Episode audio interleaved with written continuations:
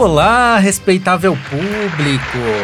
Já gostei dessa cara nova que a gente tá, arrasou. Tá muito bom isso aqui, tá melhorando cada vez mais. Não. E hoje estou sozinho? Não. não, estou sozinho. Por aqui, Febra Gato. E hoje Lari Lopes está de férias no Caribe. Mentira, não tá não, mas tá lá descansando. Mas temos convidado especial por aqui. Por favor, se apresente. E aí, galera, Thiago na voz, tudo bem? Sou designer aqui do Armazém. Tento ser designer, né? Mas eu gosto mesmo de fotografar, tirar umas fotinhos aí um pouco mais 18. e tô aqui para conversar hoje com o Fê, tô muito feliz pelo convite e vamos nessa. Artista que chama, né, Mores? Já solta sua rede social, Ti. Todas na vida que você quiser pra galera te acompanhar. O meu Instagram é arroba Thiago Balva e eu tenho o meu profissional que é o arroba boca.zine. Muito que bem. Pra quem quiser conhecer Thiago em todos os perfis, bora! Segue lá, gente. Nós vamos começar essa temporada, temporada nova. Nós vamos falar sobre o futuro do mercado criativo. E nada melhor do que ter um criativo com a gente, não é mesmo? Para iniciar esta temporada. Tiago, designer, a gente tem muita coisa para falar, afinal o mercado criativo está muito ligado à economia criativa. E a economia criativa foi listada aí como é, um dos pilares para a gente conseguir não só sustentar, mas também superar crises. Sim. E parece que estamos passando por uma, não é mesmo? Com certeza, Fê. Ti, como é o seu dia a dia de criatividade? Como é que isso te ajuda na criação? Como é que você ajuda pessoas sendo criativo? Cara, é muito doido ser criativo, porque a gente tem que pensar em todas as possibilidades quando a gente está fazendo algum tipo de material. Aqui no armazém, principalmente, a gente pensa muito na diversidade da galera. Então, se uma pessoa tem baixa visão, como que ela vai ler aquilo? Se uma pessoa tem algum problema de enxergar um certo tipo de cor, a gente tem que saber, a gente tem que ver esse tipo de material. Então, além de pensar design, a gente tem que pensar todas as possibilidades possíveis o tempo inteiro.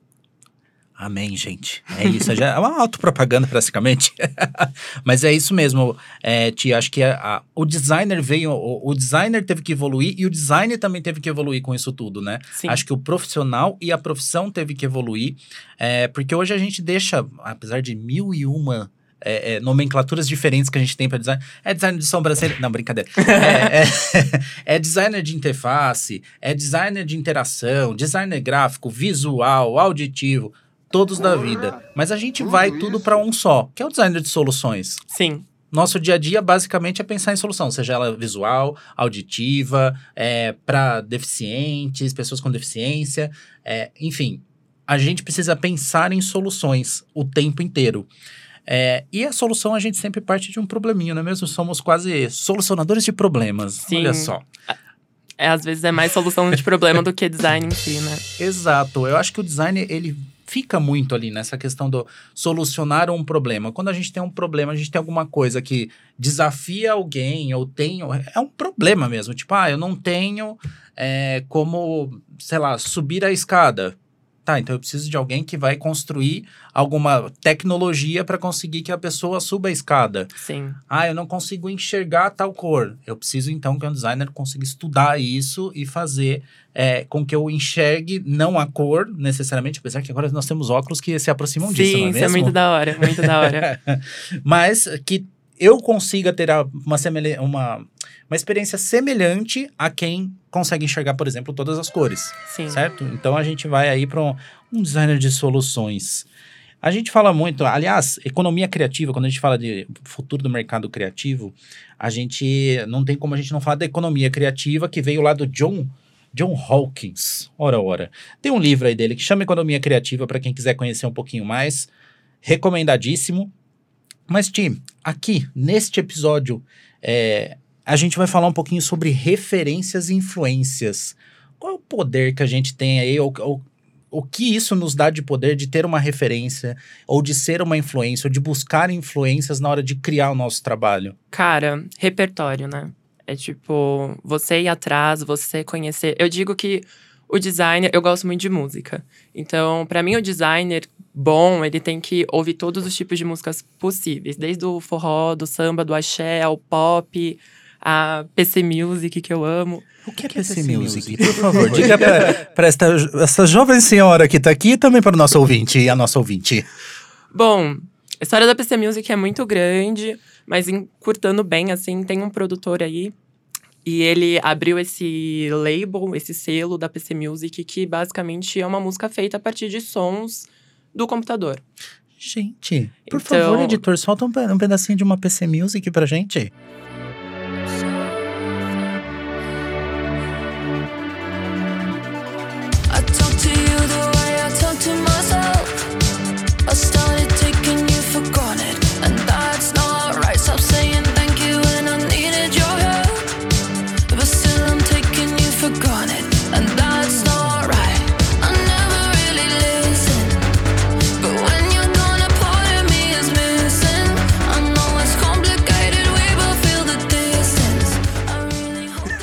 Fica aí recomendado Charlie XX, que eu amo demais. Mentira. Sério. Ela é, ela é PC Music? Ela é. Aí pronto, tá vendo? Tem no meu dia a dia. Aliás, comecei a ouvir, porque daí aquele negócio de algoritmo, sabe? Mercado criativo. Ele ficava ouvindo, porque na criação, não só aqui, mas em vidas passadas, a gente gosta de pôr música quando a gente tá trabalhando. Sim, sim. E aí meu celular ficava ouvindo essas músicas. e aí aparecia na minha playlist no carro, por exemplo. Charlie XX. É muito bom, Fê. E eu acho que a música é um dos primeiros lugares ali onde a gente consegue enxergar várias tendências que a gente pode usar no design.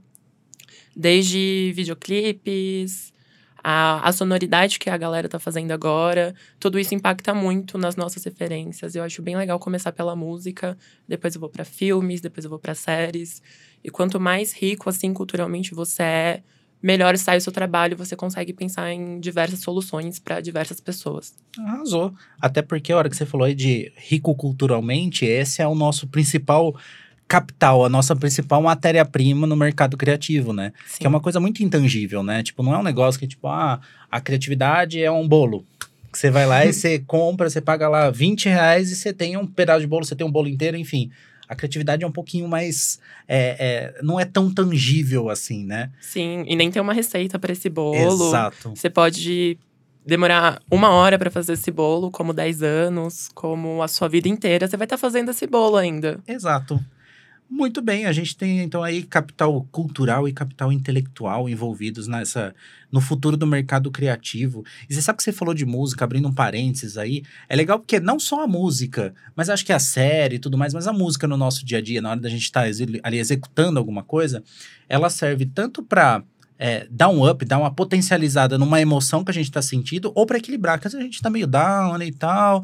Aí você fala, vou ouvir alguma coisa mais para cima para ver se dá uma inspirada. Sim, total. A música é? mexe muito com a nossa emoção, né? Ela dá todo um gás, assim, no trabalho. Eu não vivo sem música. Você pode me tirar série, filme, mas a música, me a boa música. Tira o smartphone, mas não tira minha música. Exatamente, exatamente. não vivo sem.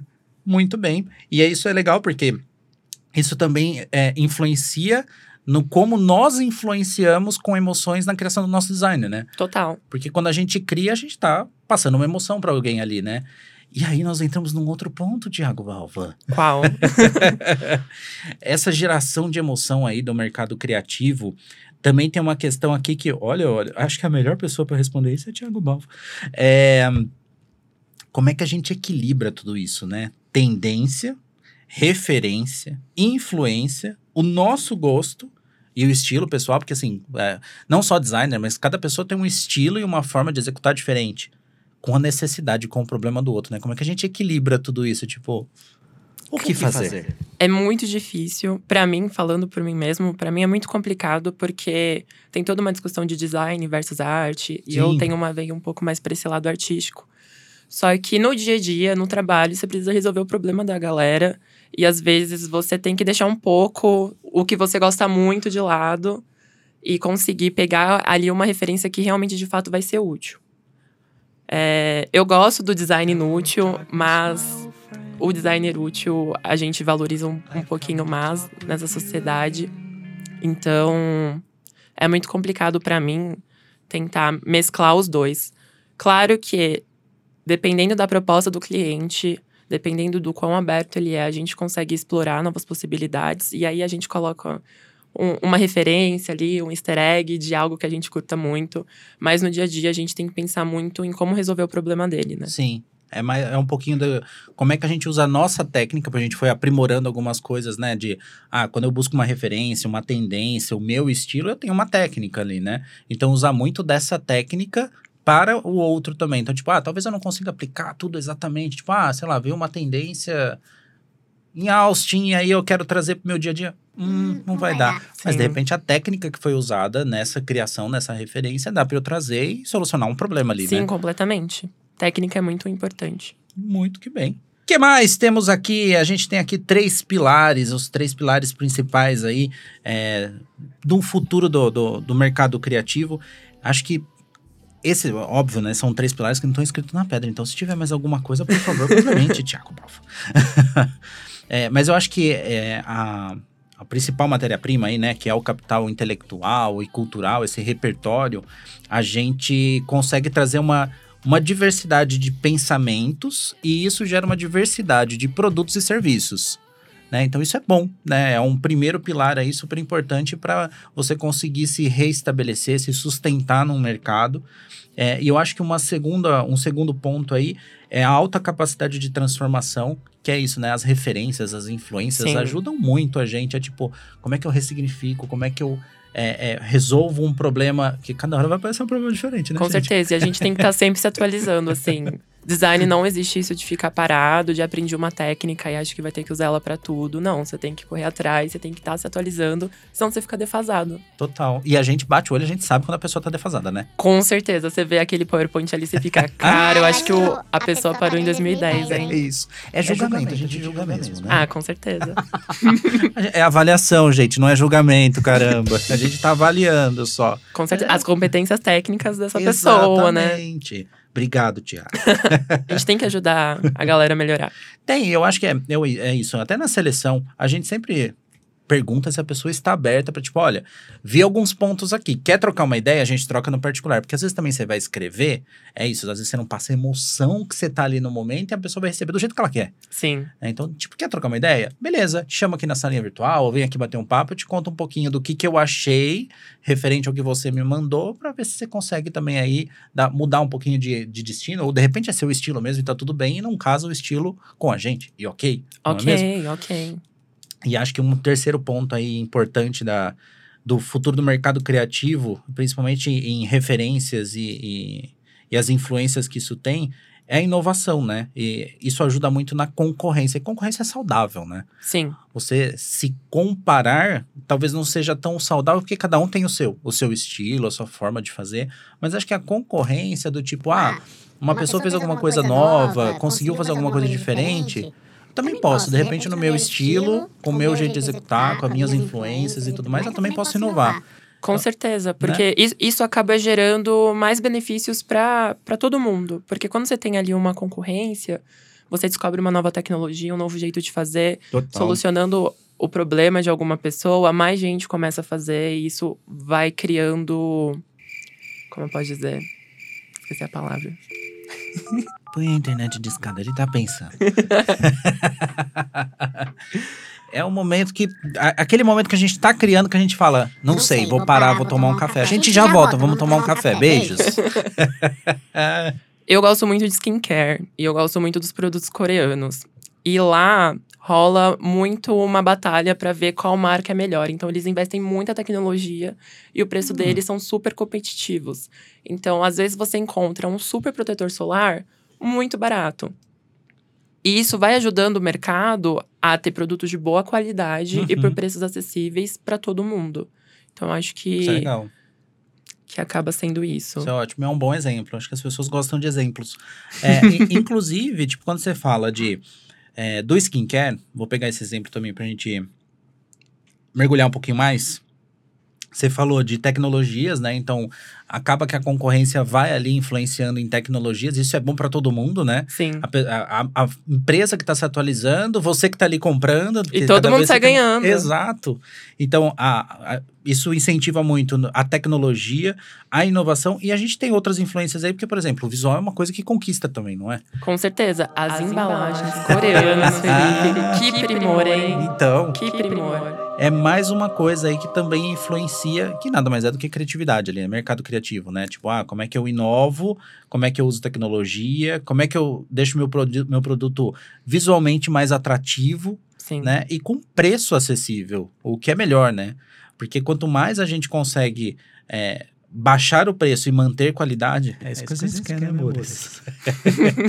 é comprar a brusinha boa, bonita e barata. Não é mesmo? Comprar o skincare bom, bonito e barato. 20 reais. É assim que a gente gosta. Mas dá para baratear sempre, Ti? Não. Eu acho que não é sempre que dá, até porque cada tipo de processo tem o seu valor, né? Então é, é, é preciso pensar nesses processos antes de pensar em baratear. Que tem, tem a gente tem um, um estigma aí para lidar que muitas pessoas julgam o mercado criativo, e aí o mercado criativo como um todo, né? A arte, a música, o teatro, o cinema, o entretenimento. É, por vezes a educação, que a educação hoje entra muito no mercado criativo, principalmente por causa do entretenimento. Sim. Da, dessa questão de ser caro, né? Tipo, alho, uma, olha. alho é ótimo, né, Mores? Vamos lá, alho é vampiro que tá entrando aqui hoje. É, as pessoas olham e falam, ah, mas é, isso, isso tá, tá caro. caro. Mas acho que o tá caro é a questão de não conseguir tangibilizar algumas coisas. Porque o mercado é isso, o mercado criativo não é tão palpável quanto o bolo. Não é tão palpável, às vezes, tipo, ah, beleza, eu tenho a embalagem do skincare.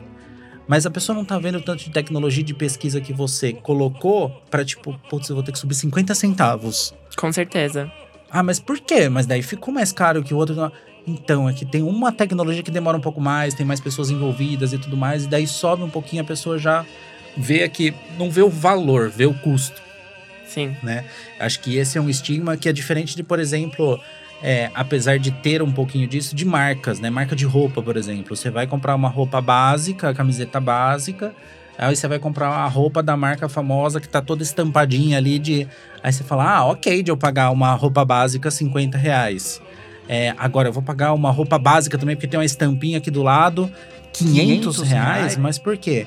A gente entra em outra questão aí do mercado criativo que também bate muito forte, que é a questão do branding, né? Sim. De você conseguir construir a sua marca de forma que ela seja reconhecida, não só visualmente, mas também por qualidade.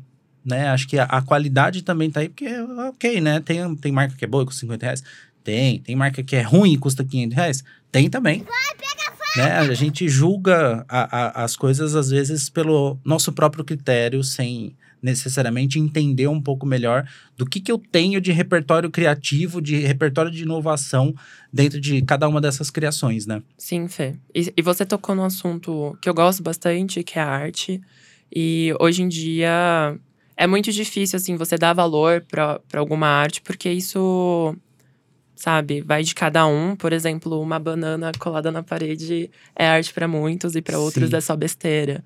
Então, a gente hoje em dia tem o mercado das NFTs, né? Uhum. Que tem crescido bastante, e aí você vê que uma grande maioria das pessoas tem entrado nesse mercado e aí compra uma arte que é tipo um macaquinho com óculos e uhum. aquilo custa milhares de dólares. Porra. E você não Sim. entende o porquê daquilo.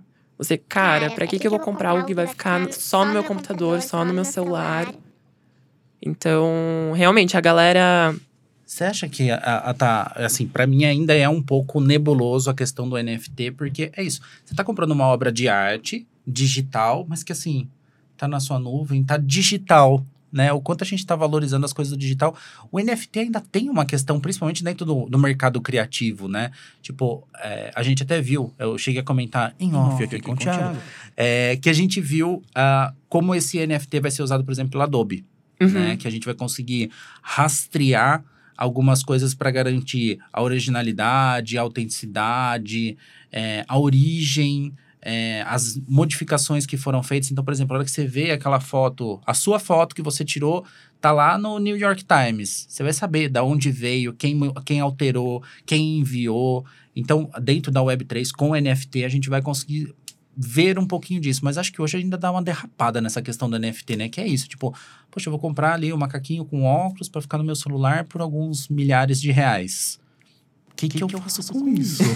você tá fazendo aquilo esperando que o seu, o seu trabalho seja valorizado de alguma forma. Então, assim, se ele vai para uma camiseta, se ele vai usar uma identidade visual, se ele vai para uma embalagem, você tá usando. O trabalho é meu. Então, eu que fiz, eu mereço também ter parte do sucesso, mesmo que seja financeiro ou não. Eu preciso de créditos, eu preciso, sei lá, e o crédito vai estar tá ali, isso vai estar tá garantido Sim. também. Então, pode ser que a gente derrape um pouquinho ainda para conseguir a parte financeira nesse rastreamento. Tipo, ah, eu tô vendo aqui que é do Tibalva, mas será que ele recebeu ou não? Até chegar para saber se recebeu, se recebeu justo, se não foi. Acho que ainda tem um caminho. Mas pelo menos a, a vai estar tá ali. Sim. De quem é. Então eu garanto algumas coisas ali, né? E metaverso? Tenho muita coisa para falar de metaverso. Fê. Polêmica. Ó o ratinho. Solta! Metaverso ainda também tem uma questão aí um pouco nebulosa para muita gente, que tem gente que diz que, tipo, ah, é a nova, internet, internet, né? Porque há 10 anos. Há 10 anos. Ixi, Felipe, olha, a cronologia tá ótima hoje. há algum tempo atrás, quando a internet surgiu, Nossa, também tinha milhares de pessoas aí. A, quem estava é, ali vendo essa transformação desacreditava um pouquinho, né? Tipo, ah, ah internet, jura que você vai ter um negócio que você vai conseguir discar e vai conseguir falar com uma outra pessoa. Ah, me poupe, né? E que, pra quem, quem que vai querer isso? Vamos pro bar, vamos fazer a festinha aqui.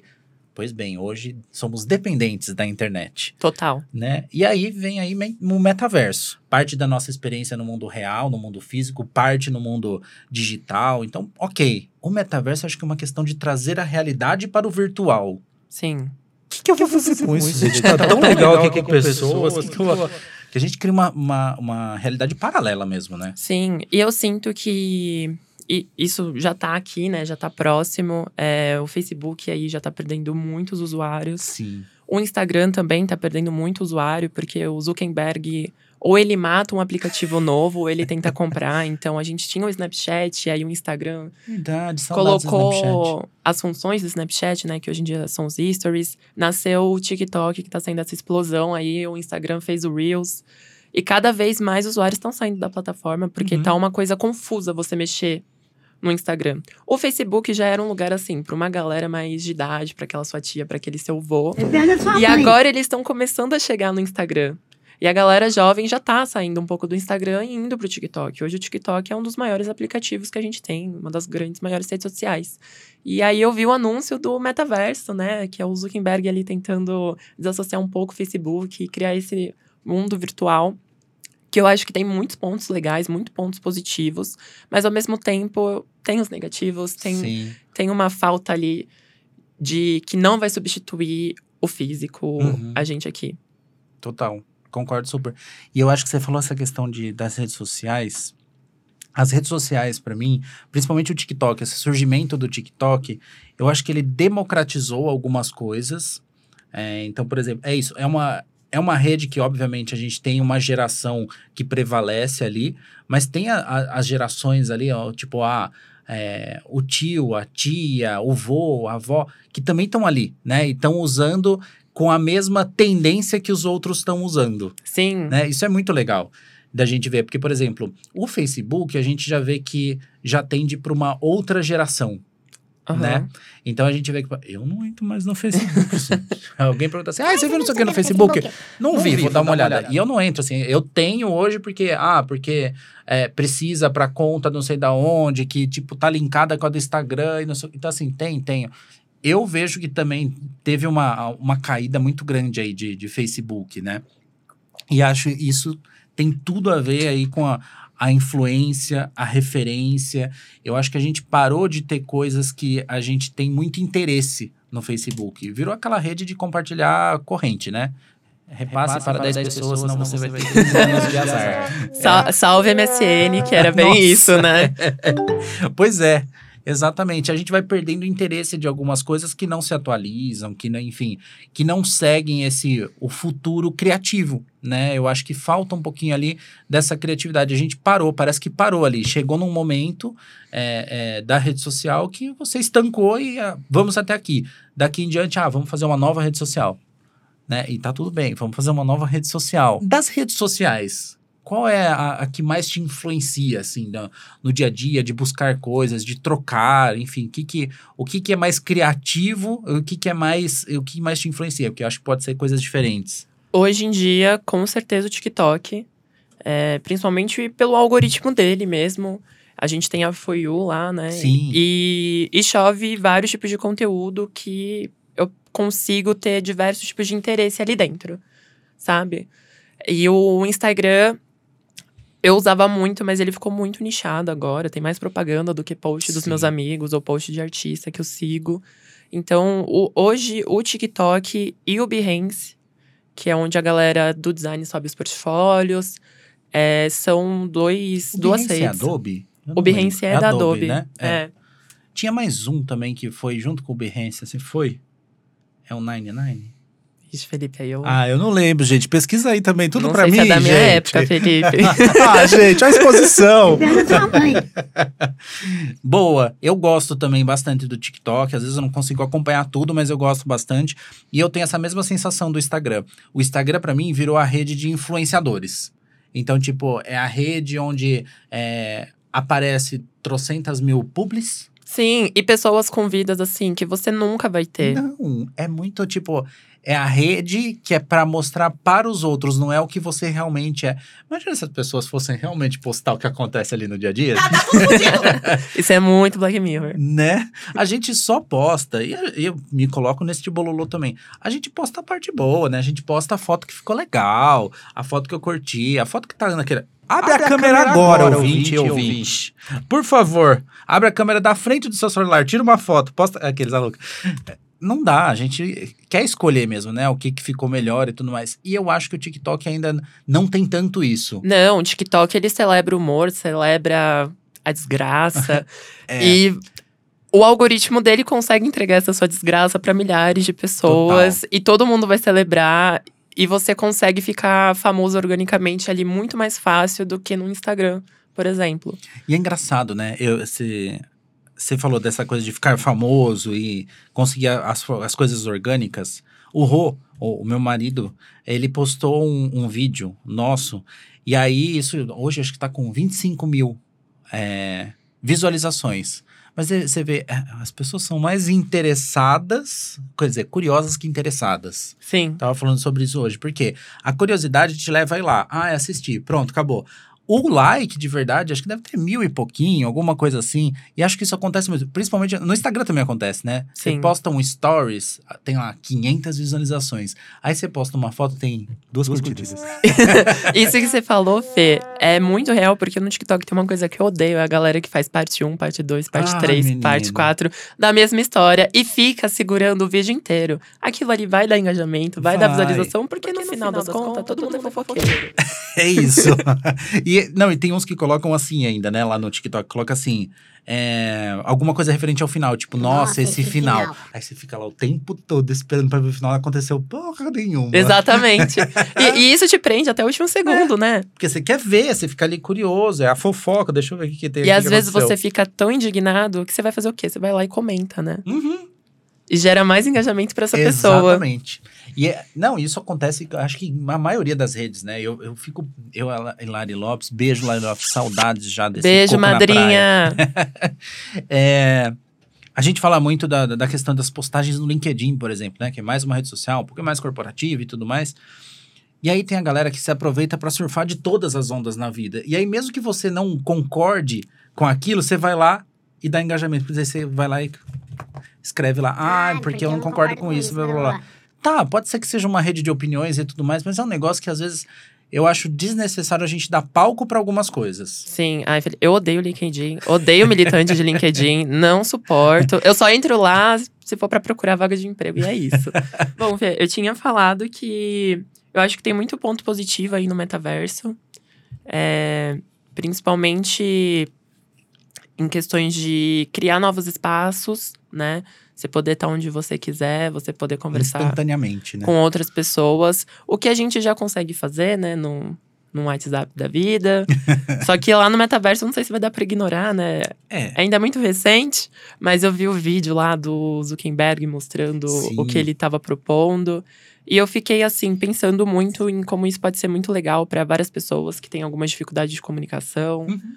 Que você pode estar ali com pessoas sentar ao mesmo tempo, né? Você pode uma coisa que eu achei muito legal que pode vir a fazer são as lojas poder fazer um experimentador de roupa virtual mais realístico, né? Sim. Então você não precisa sair de casa e ir até aquela loja para vestir a roupinha para saber se vai caber em você, se vai ficar bom a cor.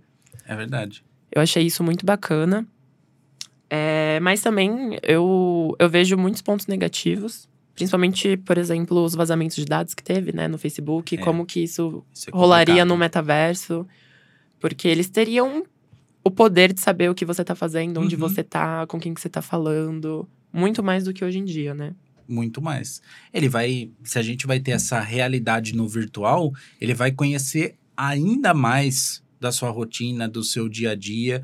E essa é uma preocupação que vem agora já está sendo estudada, né? Esse vazamento de dados, né? A segurança cibernética, como ela vai se dar dentro do, do metaverso. Que, né, hoje a gente já não consegue lidar com o que a gente tem de internet. Né? Aham. Então já tem ah, vazamento de dados na Deep Web, não sei o que, blá blá blá. Imagina, no metaverso, gente. Pois é. Dá uma preparada aí antes de soltar isso aí, pelo amor de Deus. E outra coisa também que eu vejo e que eu vi, né, foi um, um vídeo mostrando um supermercado no metaverso. Ah, sim. O que, eu, achei, totalmente desnecessário. Porque, assim, hoje em dia, você tá indo pra casa, você tá pegando o transporte público, você entra no aplicativo ali de compra e você já faz as suas compras, né? Eu não, eu não Sim. vejo muito sentido em você chegar em casa, colocar um óculos de vir- realidade virtual e ir pras compras. Mas você sabe, eu, eu, eu acho que sim e não. Eu tenho um ponto desse, que eu acho que ele traz um pouquinho do que a gente começou o assunto na questão da, da inclusão. Porque, por exemplo, pode ser que eu tenha uma mobilidade reduzida, e aí eu tenho algum tipo de deficiência que eu não consiga ou mexer no celular, ou me deslocar, e eu gostaria de ter a experiência de estar no mercado. Eu falei, Sim, hum, agora sim. Não é? Sim, Eu acho que é, é- o metaverso é isso. Precisa pensar muito bem qual vai ser a funcionalidade dele ali, né? Porque senão acaba que fica. Ah, tá. Eu tenho mesmo que no mercado, eu posso pegar meu aplicativo. Mas de repente eu não consigo pegar o aplicativo e eu posso estar no mercado. Eu não consigo visitar um lugar por N questões fisicamente, mas gostaria de visitar é, de forma virtual. Então acho que ele vai possibilitar algumas coisas. Apesar de algumas coisas eu acho que vão ser inúteis mesmo. Com certeza. eu, eu tava lembrando ontem de um episódio do Black Mirror, que é o Striking Vipers, que é que foi gravado inclusive em São Paulo algumas cenas, Olha. que conta a história lá de dois amigos que meio que entram nesse metaverso e eles vão jogar um joguinho de luta, mas no final eles acabam numa broderagem. Ah, eu lembro desse, desse episódio. E eu acho que esse mercado talvez tenha futuro no metaverso. É verdade. Porque muita gente o, é, fora do meio, não é mesmo? Não quer se expor e não quer correr riscos e tudo mais. É, Tiago, eu acho que essa também, olha aí, vem aí, gente. Vem aí, e com certeza, você corre menos riscos de STs, né? Total. E eu acho que tem um futuro aí. Inclusive, eu deixo aí a dica desse episódio. eu não lembro qual é a temporada, mas. Assiste inteiro que vale a pena. É, vale muito a pena. Muito que bem. E outra dica também que eu queria deixar, que eu sou um pouco otaquinho, né? Então, um anime aí chamado Sword Art Online, mas só a primeira temporada. É, conta a história aí de uma galera que comprou um joguinho pra, pra VR, né? Que é esse metaverso deles. Só que tem uma empresa ali por trás, né? Que fez o Uhum. jogo e tá todo mundo muito feliz de estar jogando. Quando descobre que tá todo mundo preso ali e que se você morrer no jogo, você morre na vida real. Meu Deus. Então, acho que também é uma coisa pra gente refletir, né? Até porque alguma empresa vai estar por trás desse, É. desse metaverso Vão ter e interesses ali, né? vão ter muitos interesses. Já pensou uma guerra no metaverso? Que É loucura. verdade. É uma guerra tecnológica aí que, né? Se a gente vai conseguir hackear é, DNA e pessoas, uma guerra não. Ai, para. Gente, agora nós vamos embora mesmo, tá bom? Acabou tudo, eu tô indo embora. Obrigado, Thiago Balva, por estar aqui com a gente. Muito obrigado por aceitar o convite. Acho que trouxe bastante coisa aí, algumas coisas. O vídeo já tem umas três, quatro coisas aí pra assistir, pra ouvir. É, e o próximo episódio a gente vai estar aqui também com um convidado especial, não vou contar agora. Obrigado, um beijo, um beijo respeitável público e partiu! Partiu. Obrigado aí, Fê Bragato, pelo convite. Tô muito feliz de estar aqui. E vamos. Simbora! Beijo, Lari Lopes! Beijo, madrinha.